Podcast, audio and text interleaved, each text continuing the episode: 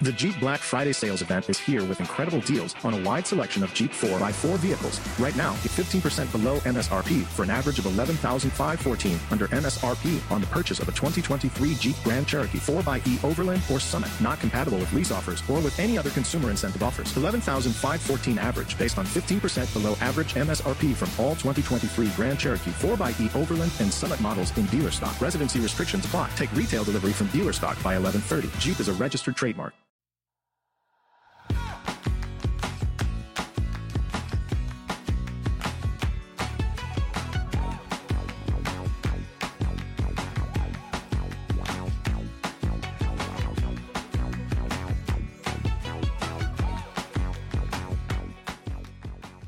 Hola, esto es Plug and Drive, un podcast de Milcar FM, en su capítulo 34 del 9 de mayo de 2019. Por cierto, mi cumpleaños.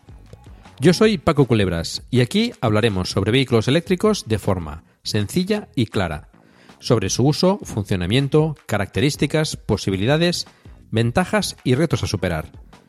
También tendrás opinión, análisis, noticias, debates y entrevistas para mantenerte informado de todo lo que acontece en el mundo de la movilidad eléctrica y la automoción del futuro.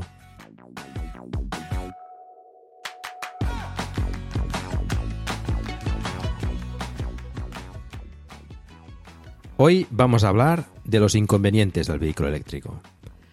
Pero antes de empezar, permitidme una reflexión sobre esto. Se critica muchas veces al mundo de la movilidad eléctrica que solo se habla de las bondades y las ventajas del vehículo eléctrico, pero se ocultan los inconvenientes. Creo, sinceramente, que aquí en Plug and Drive damos una visión realista de la movilidad eléctrica, o al menos eso intento. Claro que mi realidad puede ser diferente a la de otra persona. Por supuesto, este podcast está enfocado precisamente en la movilidad eléctrica, y por tanto lo que se pretende es difundir las ventajas y todas las satisfacciones que aporta un vehículo eléctrico. Pero en ningún caso intentamos esconder los inconvenientes o ocultarlos. Alguno quizá pensará lo contrario, y que como mínimo intentamos maquillar esos inconvenientes. Bueno, podría ser una forma de verlo.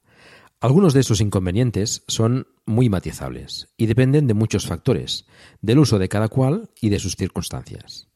Lo que son inconvenientes para unos pueden no serlo para otros. En todo caso, creo que aquí siempre se mencionan, pero también intentamos dar solución a esos inconvenientes reales o mitigarlos en la medida de lo posible. Sí es verdad que también se desmienten o se intenta aportar otro punto de vista a lo que algunos consideran problemas o desventajas del vehículo eléctrico, cuando en realidad no lo son, como hicimos por ejemplo con el capítulo de los cuñados que tanto os gustó. Bueno, en definitiva, en el capítulo de hoy vamos a hablar abiertamente de esos inconvenientes, o como prefiero llamarlos, por darles un tono más optimista, retos a superar, que es lo que escuchas siempre en la cabecera del programa. De ahí viene el título de hoy. Podría haberlo llamado de forma más radical o agresiva, como hacen otros, como por ejemplo la verdad sobre el coche eléctrico, o lo que nadie te cuenta del coche eléctrico, o la cara oculta del coche eléctrico. Pero como podéis suponer, ese no es el espíritu del podcast ni el mío. Como decía antes, creo que aquí hablamos de las ventajas, pero también de los inconvenientes. Quizá si nos ponemos muy quisquillosos se me pueda acusar de no hablar lo suficiente de los inconvenientes, y de ahí este capítulo dedicado completamente a ellos. Pero me gustaría también que todos aquellos que hablan mal de los vehículos eléctricos y solo explican las partes negativas, también explicasen las positivas. Y no todos lo hacen. Hay personas que parece que tienen como una cruzada contra la movilidad eléctrica y no acabo de entender qué les mueve a hacerlo. Puede que les pesen más los inconvenientes que las ventajas. Es perfectamente posible y siempre he dicho que el vehículo eléctrico no es para todo el mundo, todavía. Y ese todavía es importante. Hablaremos de ello más adelante.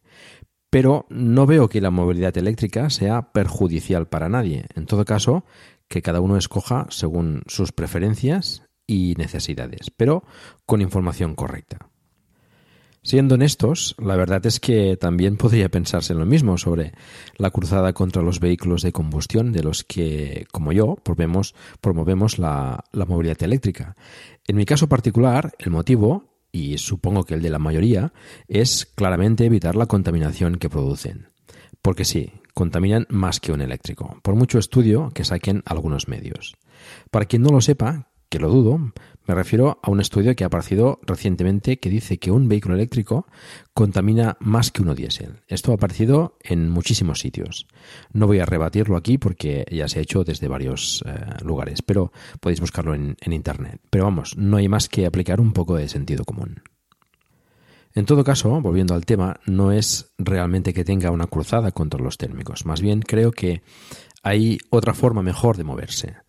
La movilidad eléctrica no es la panacea ni la solución a todos nuestros problemas, porque porque sí, los vehículos eléctricos también generan contaminación de forma indirecta, pero es mucho menos que la que generan los térmicos.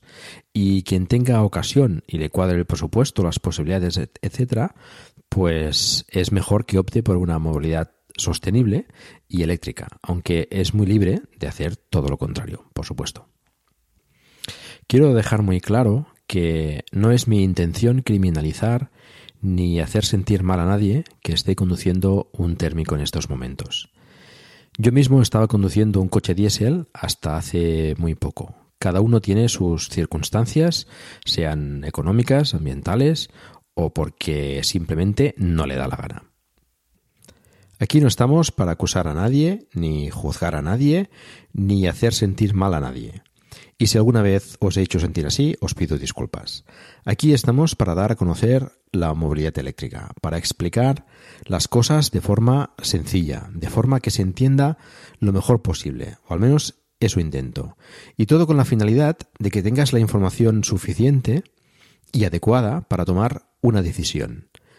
Y claro está, la decisión que persigo es que te pases a la movilidad eléctrica, por supuesto. Hay quien podrá dar el salto y hay quien no podrá o no querrá. Cada uno es dueño de tomar sus propias decisiones, faltaría más.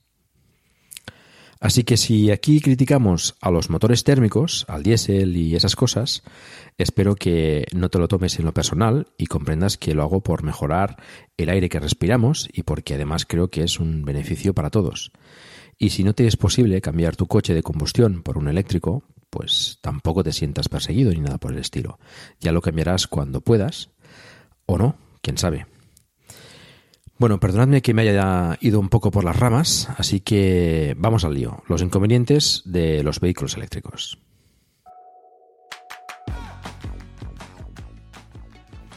A mi entender, los principales inconvenientes de los vehículos eléctricos son tres. El precio, la autonomía y la carga.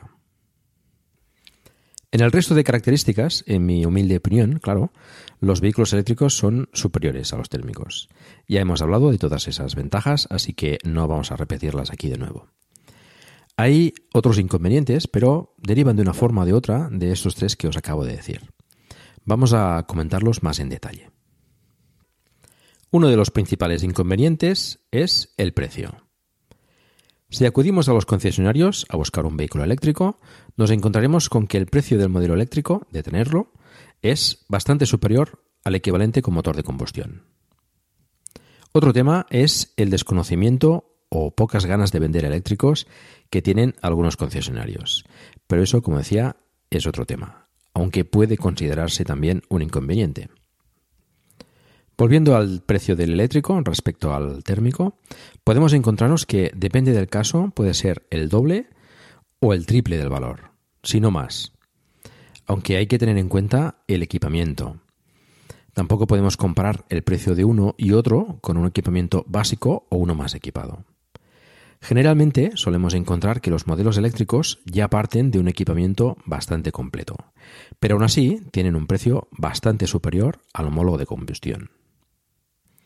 Las explicaciones que podríamos encontrar son básicamente que a día de hoy las baterías son caras de producir y además la producción de los modelos eléctricos suele ser bastante baja comparada con los demás. Esto hace que el producto final sea más caro de producir y su precio final se encarezca también considerablemente. Tenemos además que el mantenimiento del vehículo eléctrico, como ya sabéis, es bastante inferior al térmico, con lo que probablemente las marcas o los concesionarios quieran recuperar parte del importe que dejan de percibir en el mantenimiento, los recambios, etc., con el importe de la venta. Sea como fuere, esto es una realidad. El precio de los vehículos eléctricos es elevado. Bastante elevado en algunos casos. Y por lo que percibo, y esto es sensación mía, este es el impedimento más grande que suele tener la gente para pasarse a la movilidad eléctrica, más que otros factores. Es cierto que con el ahorro en combustible, mantenimiento, etc., el precio final de adquisición se reduce considerablemente y puede quedar a un valor similar al del térmico equivalente a veces por encima, pero puede ser incluso por debajo. Aún así, ese precio de adquisición es elevado, y a mucha gente le cuesta desembolsar esa cantidad de dinero en un vehículo, teniendo otros más económicos al alcance. Otro inconveniente asociado en cierta manera al precio, por el coste y la cantidad de producción, es la poca variedad de modelos que existen a día de hoy en vehículos eléctricos. En motores térmicos tienes a tu disposición una variedad enorme de posibilidades, más pequeños, más grandes, más anchos, más largos, con más plazas, con más o menos potencia, más o menos equipamiento, en fin, seguro que encuentras con mucha más probabilidad un tipo de coche que se ajuste mejor a tus necesidades con motor térmico que con motor eléctrico. Pero esto va cambiando día a día, y hoy hay más variedad que hace un año, y hace un año había más que hace tres. Y dentro de un año habrá más variedad que hoy, seguro. Pero es una cuestión que está ahí, y que a la hora de buscar un modelo eléctrico que encaje en tus gustos o necesidades, lo tienes bastante más difícil con motor eléctrico que con un motor térmico. También es cierto que tenemos como opción el mercado de ocasión, pero la oferta en eléctricos, al venderse bastante menos, también es escasa a día de hoy. Y debido al alto importe de adquisición, las personas que los venden también intentan recuperar parte de ese alto coste en la venta aunque pueden encontrarse buenas oportunidades, son escasas. Tenemos entonces que, desgraciadamente, el vehículo eléctrico queda lejos de muchas personas que no pueden permitírselo o que simplemente no quieren gastarse tanto dinero en un vehículo.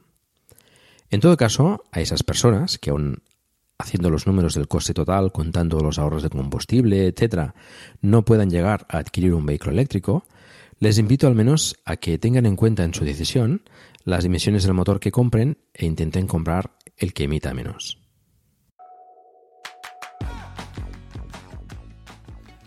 El segundo principal inconveniente de los vehículos eléctricos es la autonomía. A todos nos gustaría un vehículo con el máximo de autonomía posible, que nos pudiera hacer llegar el máximo de lejos. Esta necesidad, en la práctica, para la mayoría de gente, es en muy contadas ocasiones, pero para otras personas es imprescindible. La autonomía de los vehículos eléctricos, como sabéis, dependen de varios factores. Por una parte tenemos la capacidad de la batería. Cuantos más kilovatios hora pueda almacenar, más lejos llegará nuestro vehículo. Por otra parte tenemos la eficiencia del motor, o de los motores de los que disponga el vehículo. Un motor con más consumo, evidentemente, hará menos kilómetros con la misma batería. También tenemos otros factores como el peso del vehículo, su aerodinámica, el perfil de elevación de la carretera, las condiciones climáticas y el peso del pie del conductor. Todos estos factores influyen en la autonomía y en mayor o menor medida pueden hacer que puedas llegar más o menos lejos. En todo caso, en las mejores condiciones posibles de todos estos factores, la autonomía se queda corta para algunas personas. Cuando eso sucede, tienes que parar a cargar. Y ahí entra en juego el segundo inconveniente de los vehículos eléctricos, la carga, del que hablaremos después. ¿Qué autonomía es la adecuada para cada uno? Pues es una pregunta que tiene también algunos condicionantes, como tu recorrido diario, necesidades de desplazamientos puntuales, infraestructura de carga disponible en tu zona, etc. Pero se puede considerar adecuada una autonomía tres veces superior a la media de kilómetros que hagas diarios.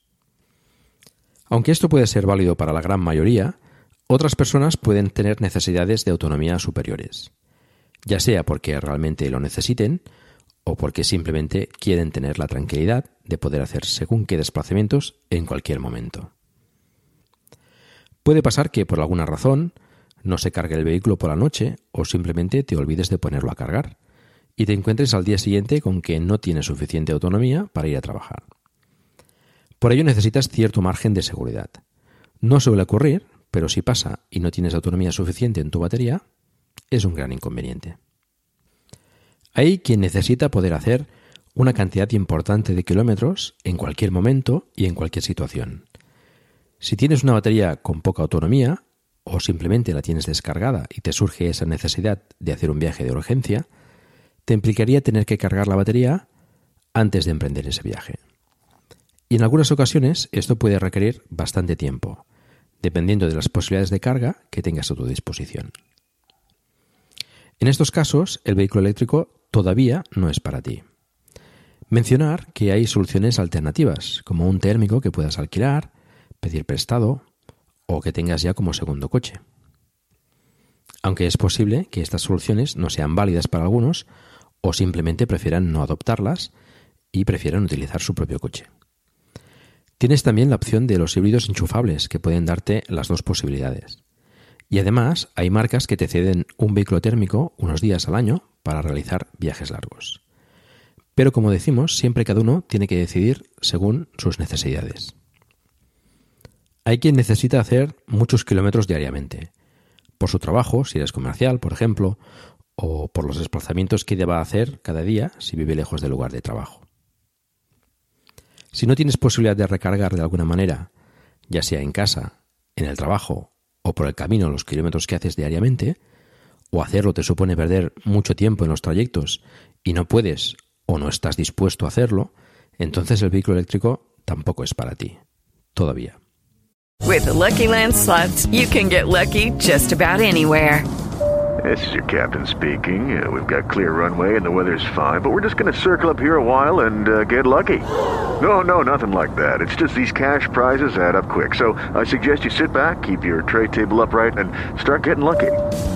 Play for free at LuckyLandSlots.com. Are you feeling lucky? No purchase necessary. Void where prohibited by law. 18 plus terms and conditions apply. See website for details. Lucky Land Casino asking people what's the weirdest place you've gotten lucky? Lucky? In line at the deli, I guess? Aha, in my dentist's office. More than once, actually. Do I have to say? Yes, you do. In the car before my kids' PTA meeting. Really? Yes. Excuse me, what's the weirdest place you've gotten lucky? I never win and tell. Well, there you have it. You can get lucky anywhere playing at LuckyLandSlots.com. Play for free right now. Are you feeling lucky? No purchase necessary. Void where prohibited by law. 18 plus. Terms and conditions apply. See website for details. También hay quien le gusta viajar grandes cantidades de kilómetros con las mínimas paradas posibles y si puede del tirón intentando marcar un récord. ¿Quién no ha oído alguna vez algo del estilo, pues yo hago Barcelona-Madrid en menos de cinco horas? O viajo hasta París parando solo una vez a repostar. Si te gusta hacer ese tipo de viajes, el vehículo eléctrico tampoco es para ti. Todavía. Pero permíteme recordarte que es más seguro para ti, para los que te acompañan y para los demás vehículos que circulan a tu alrededor, que pares a descansar cada cierto tiempo o ciertos kilómetros y que intentes respetar los límites de velocidad. Mucha gente escoge el coche para que pueda cubrir el 100% de sus necesidades todo el año. Es perfectamente lícito, por supuesto. Pero en ocasiones, quizá es mejor escogerlo según el uso que le vas a dar el 95% de su tiempo, para que ese tiempo lo haga mejor o más económico. ¿Vale la pena escogerlo según ese 5% que podemos hacer de vez en cuando? Deberíamos reflexionar sobre esto.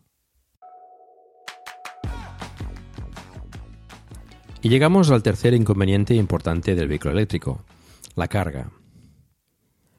El primero quizá es que para tener un vehículo eléctrico necesitas poder cargar en casa. Aunque no es imprescindible, tal y como comentamos en el capítulo 22, cargar sin garaje, sin duda es lo más aconsejable.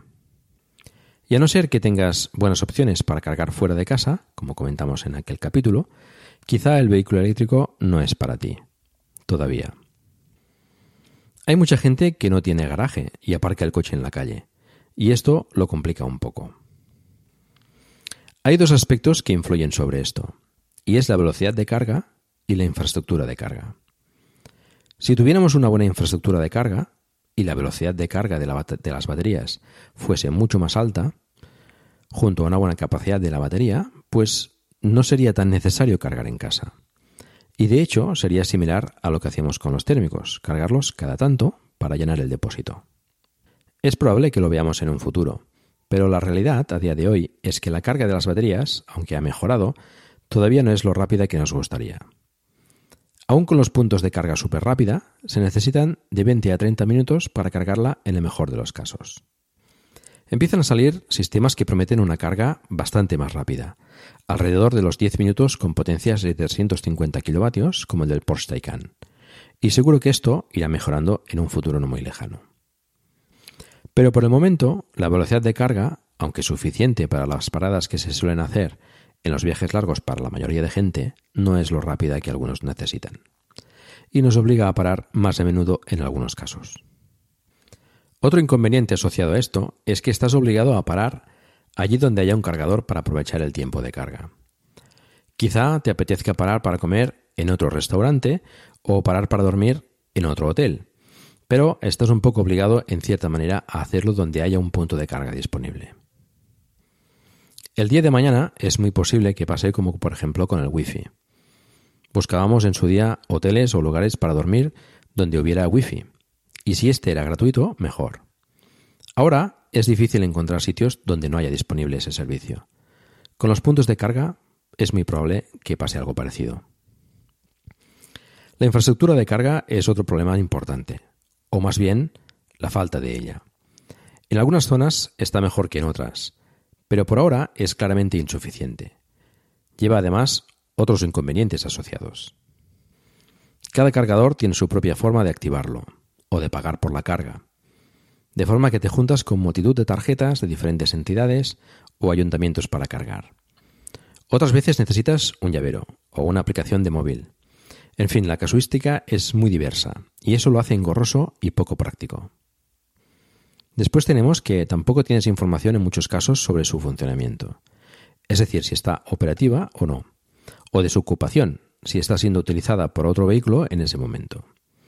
Todo esto nos hace tener inseguridad a la hora de viajar sin saber si el punto de recarga que vamos a utilizar funciona o está ocupado por otro vehículo.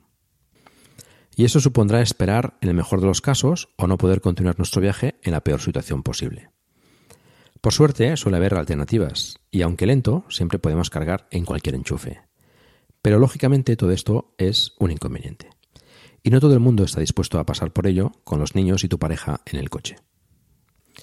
Algunos puntos de recarga además tienen un coste fuera de mercado y bastante elevado, con el que puede llegar a tener un coste parecido a repostar gasolina. Pero por suerte son los menos y la competencia los acabará poniendo en su lugar. Tenemos también otros inconvenientes no tan importantes. Por ejemplo, la disponibilidad de talleres especializados. No cualquiera puede reparar un vehículo eléctrico. Me refiero a la parte eléctrica, de batería, etc. Lo que es plancha, suspensiones, frenos y esas cosas, puede hacerlo cualquier taller. Pero las partes eléctricas tienes que acudir a un taller que sepa lo que hace, y puede costar encontrar un taller en tu zona. Otro inconveniente es la degradación de la batería.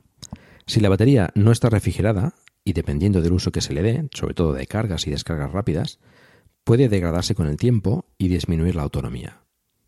Es muy raro que se den en casos de degradación extremos, pero pueden suceder. Si la batería está refrigerada, todo esto se minimiza muchísimo. No son inconvenientes temas como la capacidad de la red eléctrica para abastecer de energía a los eléctricos o la carga múltiple de eléctricos en la misma comunidad, como ya comentamos en el capítulo dedicado a los cuñados. Espero haber hecho un repaso exhaustivo a los inconvenientes y no haberme dejado ninguno. Quizás sea porque no lo considere un inconveniente, quién sabe. Pero si alguno de vosotros tiene algo que añadir, puede hacérmelo llegar y lo explicaremos en otro capítulo. Tenéis los medios de contacto conmigo en la página del programa, en emilcar.fm barra drive. Para acabar, permitidme que añada una última cosa. Al principio os dije que hablaríamos sobre el todavía, y de hecho me lo habéis oído mencionar varias veces en este capítulo. Y es que todos estos inconvenientes se van minimizando con el tiempo, y algunos, o todos ellos, pueden hacer que el vehículo eléctrico no sea para ti, todavía. Porque cada día van mejorando y siendo menos inconvenientes.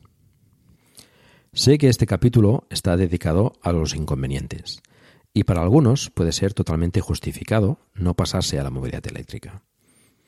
Pero no puedo dejar de mencionar que cada uno de estos inconvenientes van mejorando con cada día que pasa. El precio de los vehículos eléctricos va bajando, y a medida que se produzcan más cantidad, tanto de baterías como de vehículos, el coste irá disminuyendo. La tecnología de baterías también va mejorando y se investiga continuamente en este campo. Cada poco tiempo van reduciendo el precio, mejorando la autonomía en el mismo espacio y también disminuyendo los tiempos de carga. La infraestructura de carga también va creciendo cada día. Lo comentamos continuamente en la sección de noticias donde aparecen nuevos actores instalando puntos y las redes de recarga van aumentando.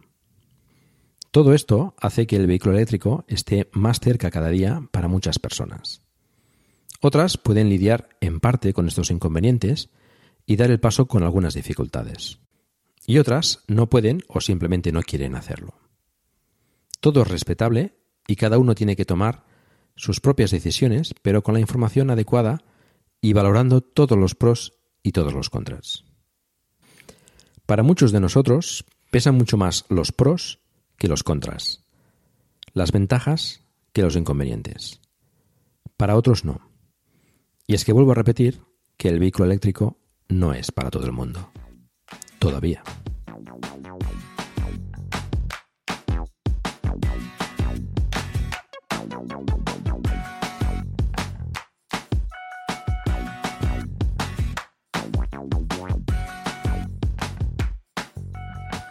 Bueno, vamos con la sección de noticias.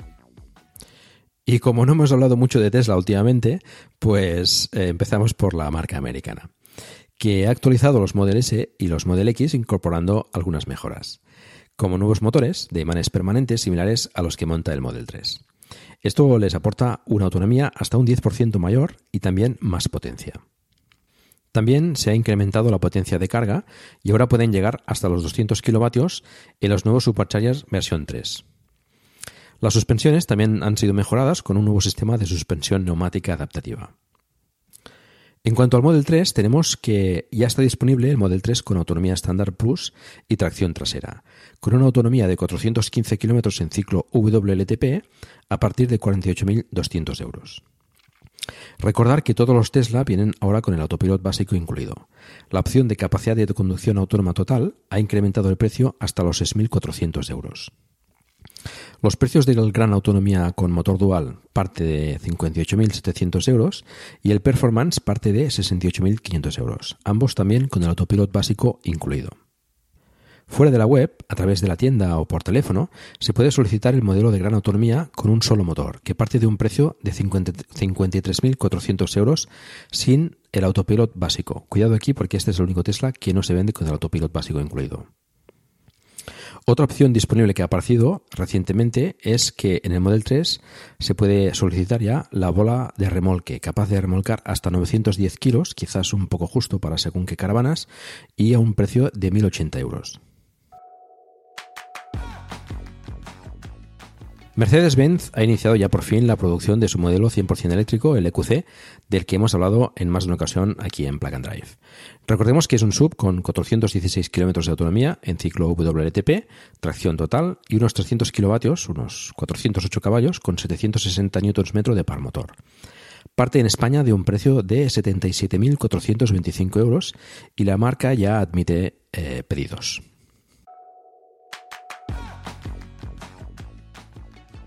Renault ha presentado en el Salón de Shanghai el Renault City KZE, un coche similar al Kwid con propulsión eléctrica y precios muy contenidos. Las especificaciones para China, el mercado donde inicialmente se venderá, son un poco limitadas. Estamos hablando de un motor de 33 kilovatios, unos 45 caballos, y una velocidad máxima de 105 km por hora, que es la máxima en las carteras chinas. La autonomía se estima en unos 180 kilómetros reales y el precio sería alrededor de unos 15.000 euros al cambio. Renault pretende fabricar este modelo para otros mercados, aunque espero que con motores más potentes y quizá algo mejor de batería, lo que encarecería algo el precio, pero sería más acorde a la competencia. Habrá que seguir este modelo de cerca. Por cierto, las ventas en Europa de vehículos eléctricos sigue creciendo y la de los diésel sigue bajando. Parece que hay una tendencia de cambio. Por fin, Hyundai ha desvelado la renovación del Ioniq con un nuevo pack de baterías de 38,3 kWh que le otorgan una autonomía de 292 km en ciclo WLTP. También se ha actualizado la potencia del motor que llega a los 100 kilovatios, unos 136 caballos, y 295 Nm de par motor, 16 caballos más que su predecesor. El interior se ha rediseñado ligeramente y ahora presenta una pantalla de 10,25 pulgadas con un diseño más moderno.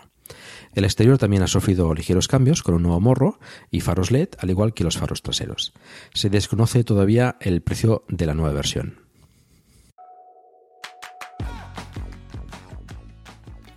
Volvo ha anunciado la disponibilidad del nuevo Volvo XC40 FIP en versión híbrida enchufable.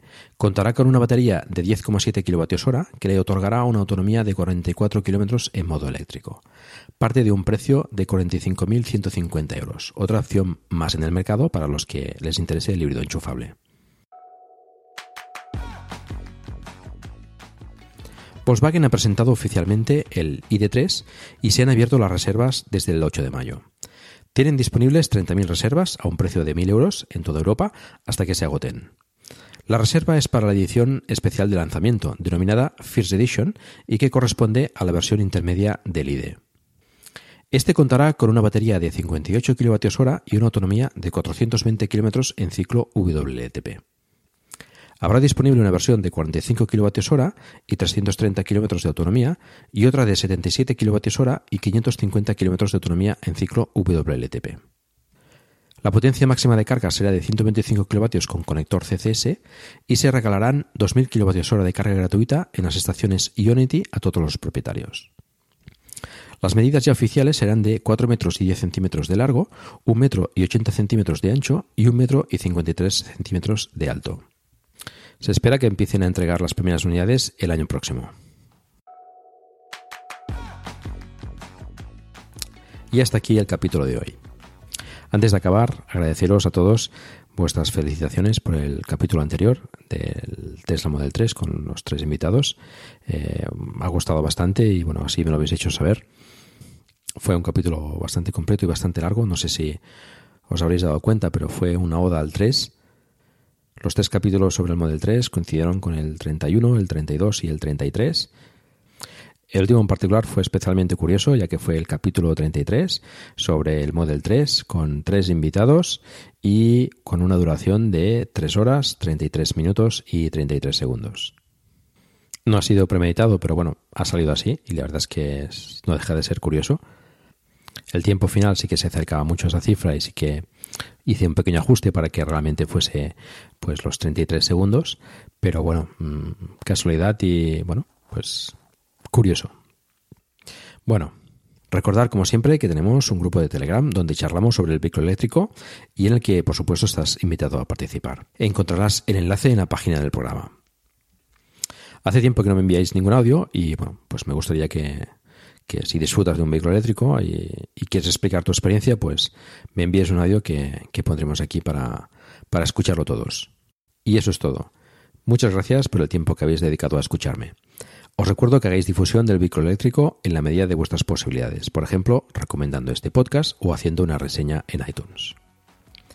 Espero también vuestros comentarios en la página del programa en emilcar.fm barra plug and drive, se escribe plug and drive, donde también podéis encontrar los medios de contacto conmigo y conocer los otros podcasts de la red.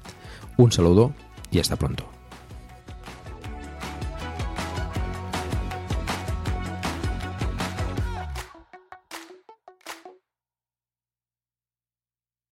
Lucky Land Casino asking people what's the weirdest place you've gotten lucky? Lucky? In line at the deli, I guess? Aha, in my dentist's office. More than once, actually. Do I have to say? Yes, you do. In the car before my kids' PTA meeting. Really? Yes. Excuse me, what's the weirdest place you've gotten lucky? I never win and tell. Well, there you have it. You can get lucky anywhere playing at LuckyLandSlots.com. Play for free right now. Are you feeling lucky? No purchase necessary. Void where prohibited by law. 18 plus. Terms and conditions apply. See website for details.